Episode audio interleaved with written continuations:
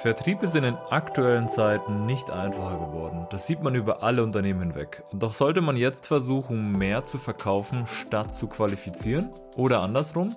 Heute spreche ich, Andreas Grasser vom Partnerteam hier bei HubSpot, mit Felix Brüning, Head of Sales bei der Empower Suite, genau zu diesem Thema. Der Grundsatz von Felix ist nämlich, mehr qualifizieren als zu verkaufen. Was er damit genau meint, wie die Umsetzung konkret aussieht und vieles mehr gibt es in der heutigen Episode. Ich wünsche viel Spaß beim Hören.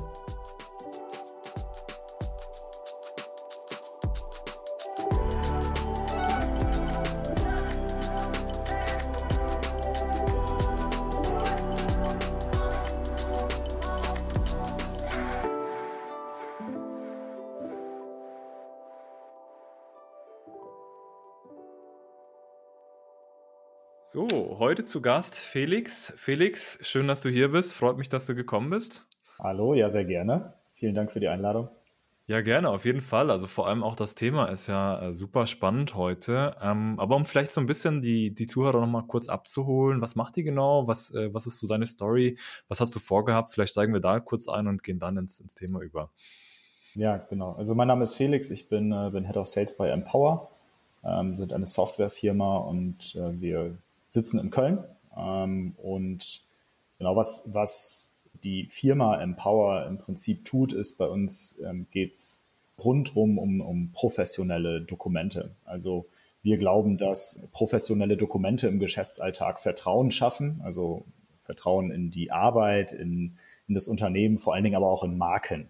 Und dazu haben wir eben eine Software entwickelt, die Empower heißt. Ähm, es ist eine Erweiterung für Microsoft Office und wenn du jetzt im Prinzip ein Anwender bist von Microsoft Office und äh, du bist vielleicht gelinde ausgedrückt sehr talentfrei in der Gestaltung von ordentlichen Dokumenten, dann, äh, dann kannst du mit Empower eben professionelle Dokumente in, in kürzester Zeit erstellen, ganz kinderleicht, also die markenkonform sind, die inhaltlich vollständig und richtig sind.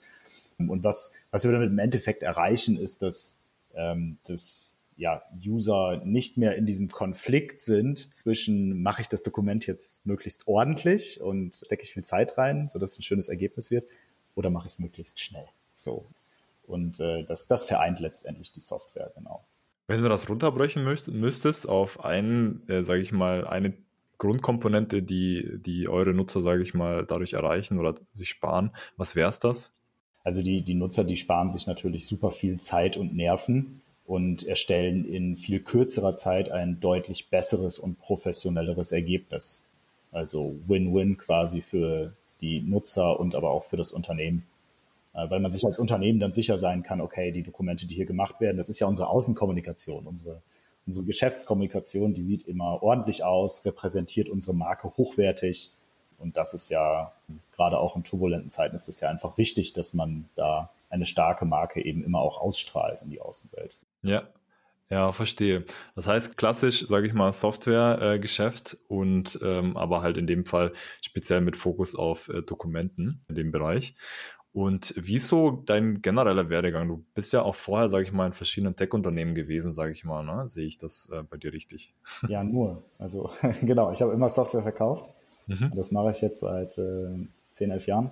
Vier davon hier bei Empower, aber Prinzip genau, ich habe eigentlich, äh, ich habe ein duales Studium gemacht und äh, war da bei einer Firma, die etwas, etwas konservativer war, um nicht zu sagen sehr langweilig. Und ich musste dann nach dem Dualstudium sofort weg. Und dann ging das sehr, sehr schnell in die Richtung Softwarebranche, weil ich das total spannend fand. Und genau, seitdem verkaufe ich Software, habe das für verschiedene Unternehmen gemacht, große und kleine Unternehmen, also es war wirklich ein bunter Mix, weil ich mir das auch alles mal anschauen wollte, aber ähm, genau, so, so ist mein Werdegang. Ja, Software ist natürlich eine super schnelllebige Branche auch. In vielerlei Hinsicht ändert sich ja auch manchmal, also in vielen Sachen ändert sich gar nichts natürlich, in manchen Sachen aber auch sehr viel. Heute geht's ja auch vor allem so ein bisschen darum, Software verkaufen und du hast ja ein bestimmtes Grundprinzip oder einen Grundleitspruch, der in dem Fall einfach lautet, äh, dass mehr qualifizieren statt verkaufen. Was, was ist genau da der Hintergedanke? Was ist damit gemeint?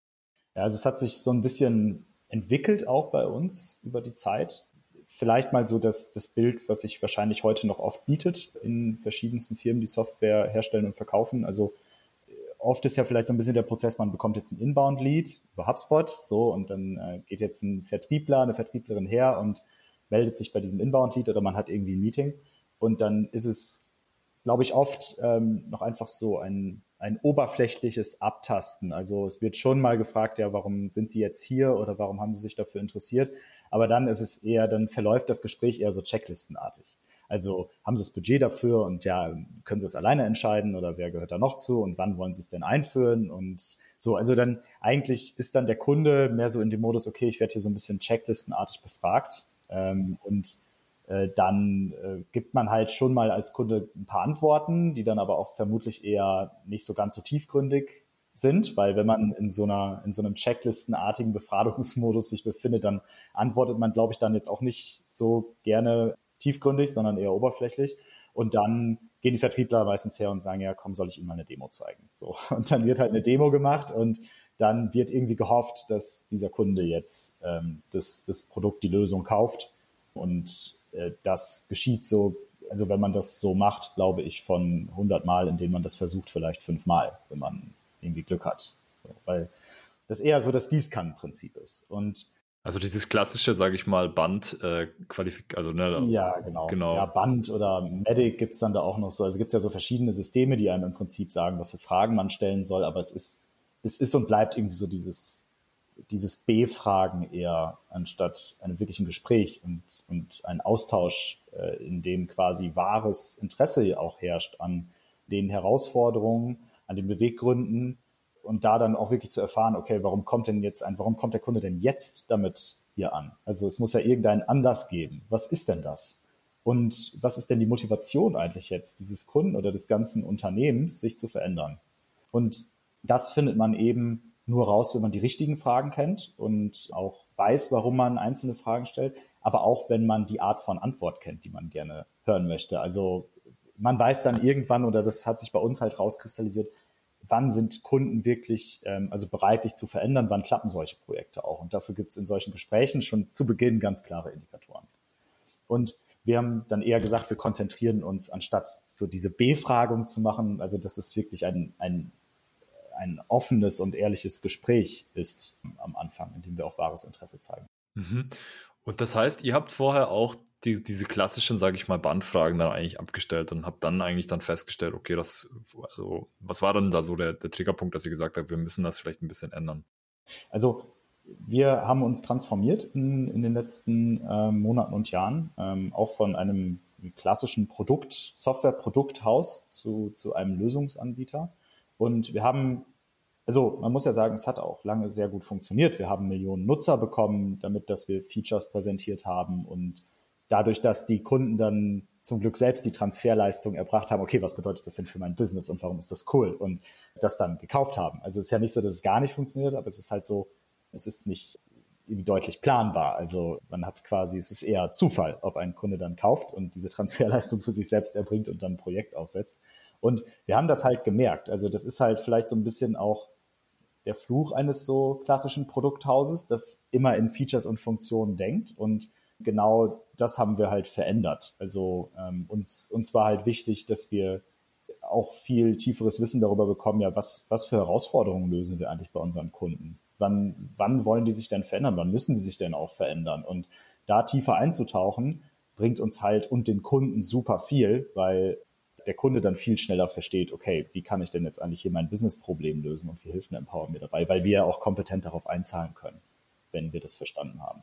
Und das war halt schon so, dass wir, also wir kannten schon so die Personas, die auf uns zugekommen sind, also die typischen verschiedenen Rollen, aber wir haben dann schon eher eine Bandkriterien ähnliche Befragung auch gemacht. Also es hat also Checklisten abhaken. Ja, ne? schon auch viel Checkliste, genau. Und dann ist uns halt aufgefallen nach den Gesprächen, dass wir uns eigentlich gefragt haben, so warum sollte denn dieser Kunde das jetzt eigentlich machen? Also weil wir, eigentlich kennen wir den anders jetzt gar nicht. Und also eigentlich wissen wir auch nicht, ähm, warum der Kunde jetzt ernsthaft ein Projekt dafür aufsetzen sollte und äh, warum er ja auch, also uns gibt's ja auch nicht kostenfrei, warum er jetzt auch Geld in die Hand nehmen sollte, ähm, um das wirklich zu tun. Und das hat uns einfach im Verkauf total gestört, weil genau das wollen wir ja gerne wissen, um konkret helfen zu können. Das bedeutet, ein Kunde ist zu euch gekommen und hat eben die klassischen, sag ich mal, ne, Fragen beantwortet, wo man sagt, hey, ähm, was ist euer Budget, was, wer entscheidet das letztendlich bei euch, was ist so die, was wollt ihr eigentlich genau haben und ihr habt dann eben festgestellt, okay, wir haben zwar dann die ganzen Antworten zu den Fragen, aber wissen eigentlich gar nicht, was den Kunden dahinter wirklich getrieben hat. Kann man das so zusammenfassen in dem Fall? Das ist genau der Punkt, ja. Ja, ja richtig. Verstanden. Und was habt ihr dann konkret geändert? Also ich schätze mal, ich stelle jetzt einfach andere Fragen oder wie, wie ist das bei euch konkret umgesetzt? Ja, genau. Also erstmal gehen wir natürlich auch jetzt mit dem Mindset rein. Also wir wollen was ganz anderes von diesem Gespräch. Wir wollen erstmal ähm, die Herausforderung und die Motivation, ähm, aber auch die, ja, so das, das Setup des Unternehmens, was dieser Ansprechpartner, wo der Ansprechpartner jetzt ist, das wollen wir richtig einschätzen.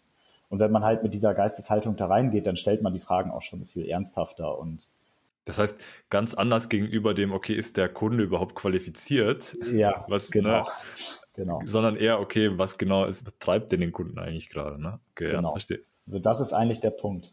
Und, und wenn man halt Interesse daran zeigt, dann ist es auch erstmal, liegt es schon mal in der Natur der Sache, dass Menschen das merken, wenn man Interesse daran zeigt und dann auch schon eher eine Antwort auf solche Fragen geben, als wenn man die Frage eigentlich erst gar nicht stellt. Und dann haben wir halt für uns ermittelt, was sind denn die Fragen, die wir stellen müssen. Also da kann man vielleicht gleich auch nochmal so ein bisschen drauf eingehen, ähm, damit die, die Zuhörer das dann besser verstehen. Aber erstmal so oberflächlich gesagt ist Empower ein, ein, ein Projekt, das manchmal schon dann äh, gegenüber anderen Prioritäten nicht gewinnt, so, ähm, auch manchmal unerwartet.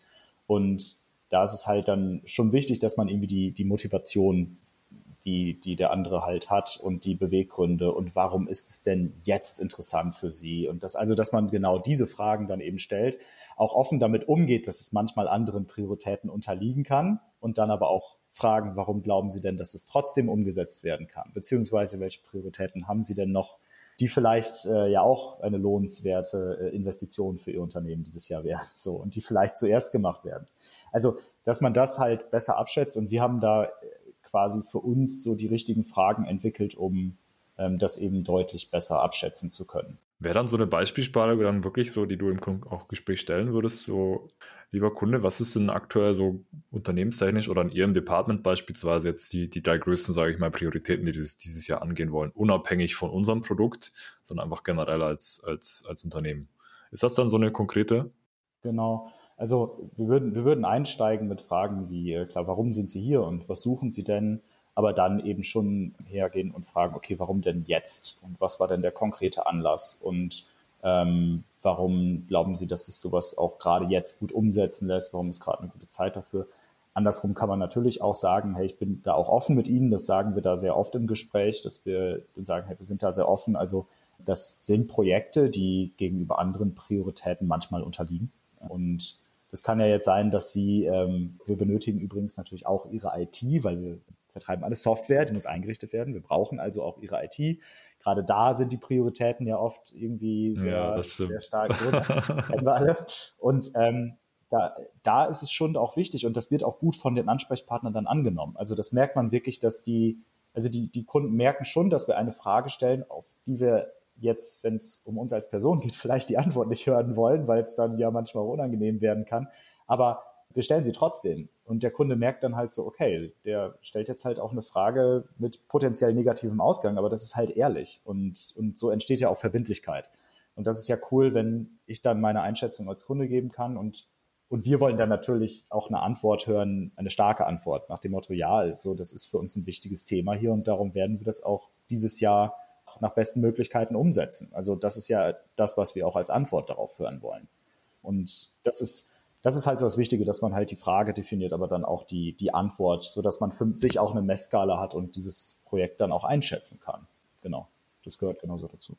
Das heißt, ihr fragt eigentlich im ersten Schritt immer grundsätzlich erstmal die Motivation an und wenn ihr schon merkt, okay, dieses, der Motivationsgrund dahinter ist eigentlich nicht stark genug, was macht ihr dann? Sagt ihr dann dem Kunden, lieber Kunde? Ähm, wir sagen es also wir sagen es. Ähm, ich ich, ich sage dann, ähm, also ich wiederhole das dann schon nochmal und manchmal kann man das ja auch spiegeln so ein bisschen und vielleicht erstmal paraphrasieren, was der Kunde gesagt hat und manchmal kommt dann vielleicht noch was viel Wichtigeres oder Dringlicheres hinterher. Das passiert schon mal, aber wenn es dann dabei bleibt, dann ähm, sage ich auch sehr offen, hey, ähm, dieses Projekt, das äh, wird in der Regel auch irgendwie vier, fünf, sechs, siebenstellig, je nach Größe des Kunden budgetiert in Unternehmen. Und bei dem, was Sie mir gerade so erzählt haben, ist mein Eindruck, dass da vielleicht das Eis etwas dünn sein könnte. Aber wie schätzen Sie das denn ein? Also ich gebe dann freundlich schon so ein bisschen die Richtung vor und gebe dem Kunden auch eine Einschätzung mit, damit der Kunde dann selbst auch reflektieren kann und dann vielleicht, also entweder sagt, ja, nee, nee, nee, es, gibt ja noch ganz viele andere Gründe und das ist ja ganz wichtig und dann wird mir erzählt. Oder der Gesprächspartner oder die Gesprächspartnerin kommt dann eben auch zu dem Schluss, was völlig okay ist, weil dann ersparen wir uns beide hier viel Arbeit. Ne? Würdest du sagen, dass bei der Vorgehensweise, weil so dass eure generelle Produktverkaufsprozess, sag ich mal, schon komplexer ist gegenüber, sag ich mal, anderen Produkten oder ist das glaube, ich glaube, ja, unser Verkaufsprozess ist schon komplex, ähm, aber jetzt auch, es, es, gibt sicher also deutlich komplexere ähm, Software-Systeme, die man noch verkaufen kann, aber wahrscheinlich auch viele, bei denen das gleich ist. Also ähm, ich würde sagen, komplex ja, das ist aber in der IT, glaube ich, mehr oder weniger immer, äh, aber auch nicht über die Maßen. Also ähm, wir sind, ich sage dann auch manchmal zu Kunden, wir sind jetzt kein SAP-System. Also da gibt es dann schon noch Unterschiede. Ja. ja, verstehe.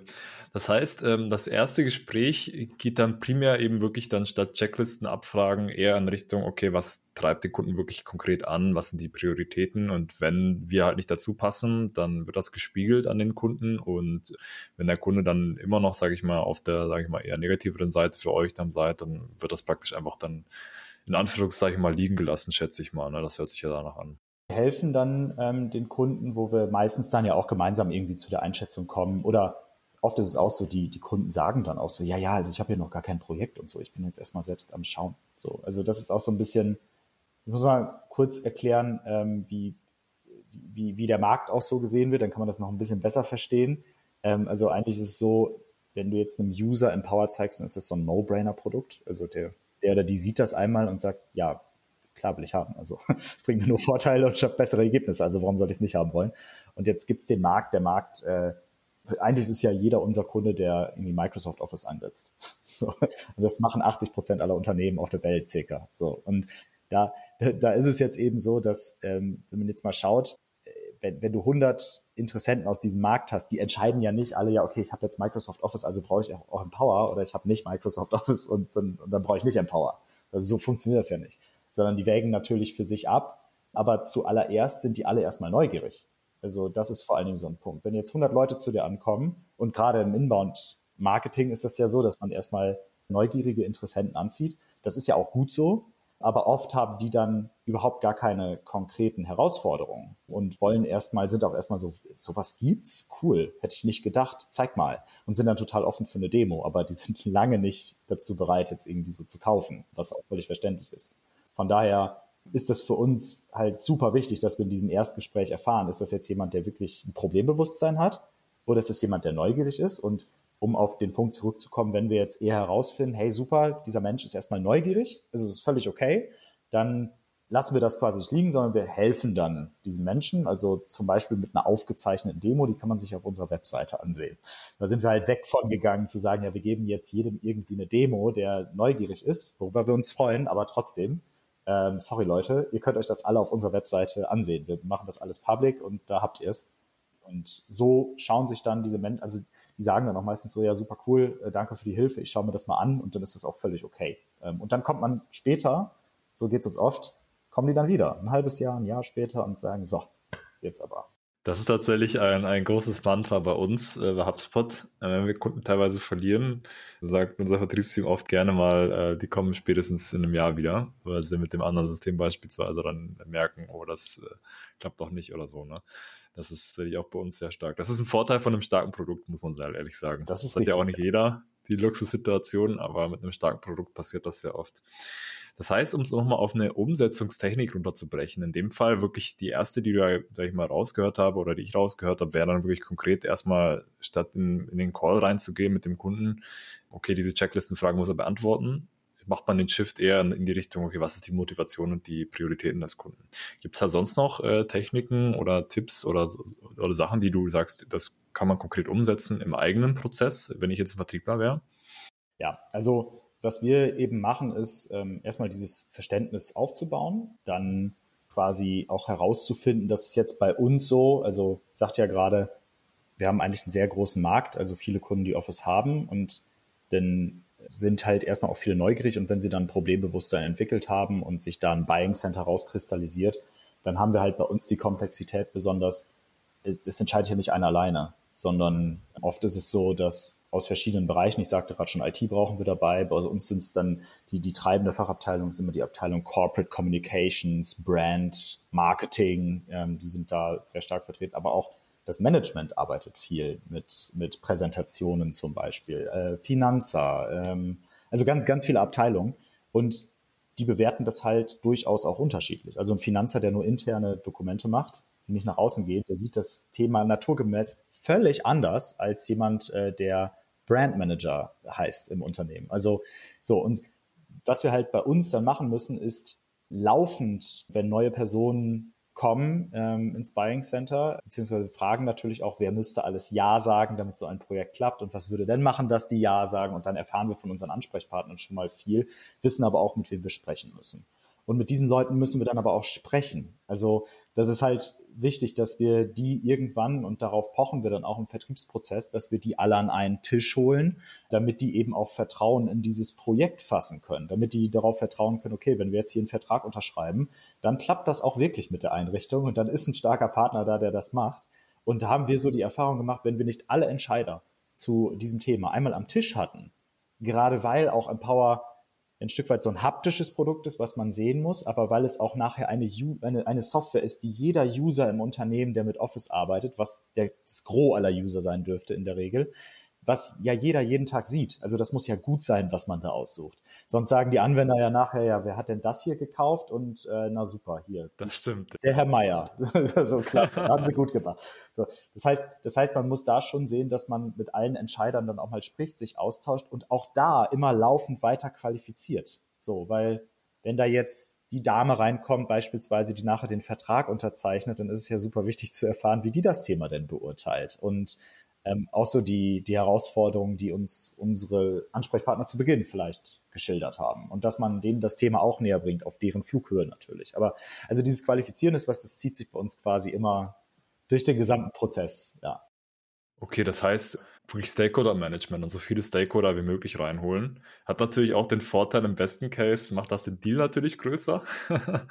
bei, bei viel, ich weiß nicht, wie das bei euch ist, aber bei uns ist erfahrungsgemäß, wenn wir mit Marketing reden, versuchen wir auch immer mit Sales zu reden oder mit Service, dass wir halt dann eben, sag ich mal, in, mehrere Orgas reinkommen was dann natürlich den Deal dann äh, größer macht, wo man aber auch sagen muss, wenn der Return of Invest da ist, dann macht das auch Sinn und dann aber auch mit den jeweiligen Stakeholdern wieder explizit nochmal den, den Qualifizierungsprozess eigentlich durchzugehen und nicht äh, in Richtung Checklisten-Thematik, sondern wirklich dann eher in Richtung, okay, was sind eigentlich deine Prioritäten und wie würdest du das umsetzen? Kann man das so, so sage ich mal, zusammenfassen? Ja, also das ist so ein bisschen, hat, hat eigentlich was mit Requalifizieren so zu tun. Ich sage, glaube ich, dieses Wort oft hier intern.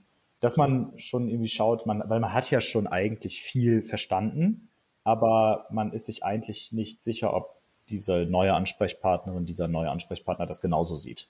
Und das ist halt wichtig. Also wie beurteilen Sie denn das Thema? Ich habe schon verstanden von Ihren Kollegen X und Y, dass Sie insbesondere das und das erreichen wollen oder dass Sie nie mehr das und das sehen wollen. Und dazu soll Empower eben dienen, weil wenn Sie diese Situation eben weiter hätten, dann würde Problem X ja bestehen bleiben. So, also und dann bekommt man halt sehr schnell mit, ob jetzt dieser Ansprechpartner quasi auch für dieses Projekt ist oder das komplett anders irgendwie beurteilt. Und also es kann ja alles passieren. Und dann kann man sich auch recht schnell damit auseinandersetzen. Und ich merke schon, also wenn später kommt man dann ja oft auch zu, zu den Personen, die dann erstmal sagen so, ja, also Software brauche ich mir jetzt nicht angucken, dafür habe ich ja mein Team, das, die gucken das ja an, aber ich möchte später Vertrauen in den Prozess fassen und ich möchte, dass diese Einrichtung wirklich klappt, dass das ein Projekt ist mit ähm, eben einem guten Projektplan. Und also das wollen die dann meistens auch wissen, bevor sie einen Vertrag unterschreiben. Und die sind aber meistens da sehr, sehr schnell im Kopf und können sich dann auch auf diese Situation, wenn man sie High-Level beschreibt, eben sehr schnell einschießen und sagen dann aber auch eigentlich immer sehr offen sofort, was sie denken, wo sie noch Bauchschmerzen haben. Ja, das hat natürlich den Vorteil, wenn man ähm, das Vertrauen vornherum gewinnt. Ne? Wenn man da schon sehr offen kommuniziert ist, hat, dann kommunizieren viele Kunden auch im Nachgang, äh, sage ich mal, sehr offen. Wenn ich jetzt bei euch ein komplett neuer Vertriebler wäre, was wären so die drei Tipps, die du mir auf jeden Fall mitgeben würdest? Also wir haben ja eigentlich schon zwei genannt eigentlich, ne? Ähm, aber vielleicht hast du es ja nochmal in Kurzform oder vielleicht hast du noch irgendwelche Sachen, die, die, die noch nicht, sag ich mal, behandelt worden sind. Ja, ich mache ich mach mal die Kurzform. Genau. Also auf jeden Fall Verständnis für diese, für die sehr wichtige Qualifikationsphase aufzubauen. Das Fragen zu üben, aber vor allen Dingen das Zuhören zu üben. Echtes Interesse zu zeigen und wirklich beim Ansprechpartner zu sein, mit dem man sich unterhält und sich darauf zu konzentrieren, was der oder diejenige sagt und darauf einzugehen.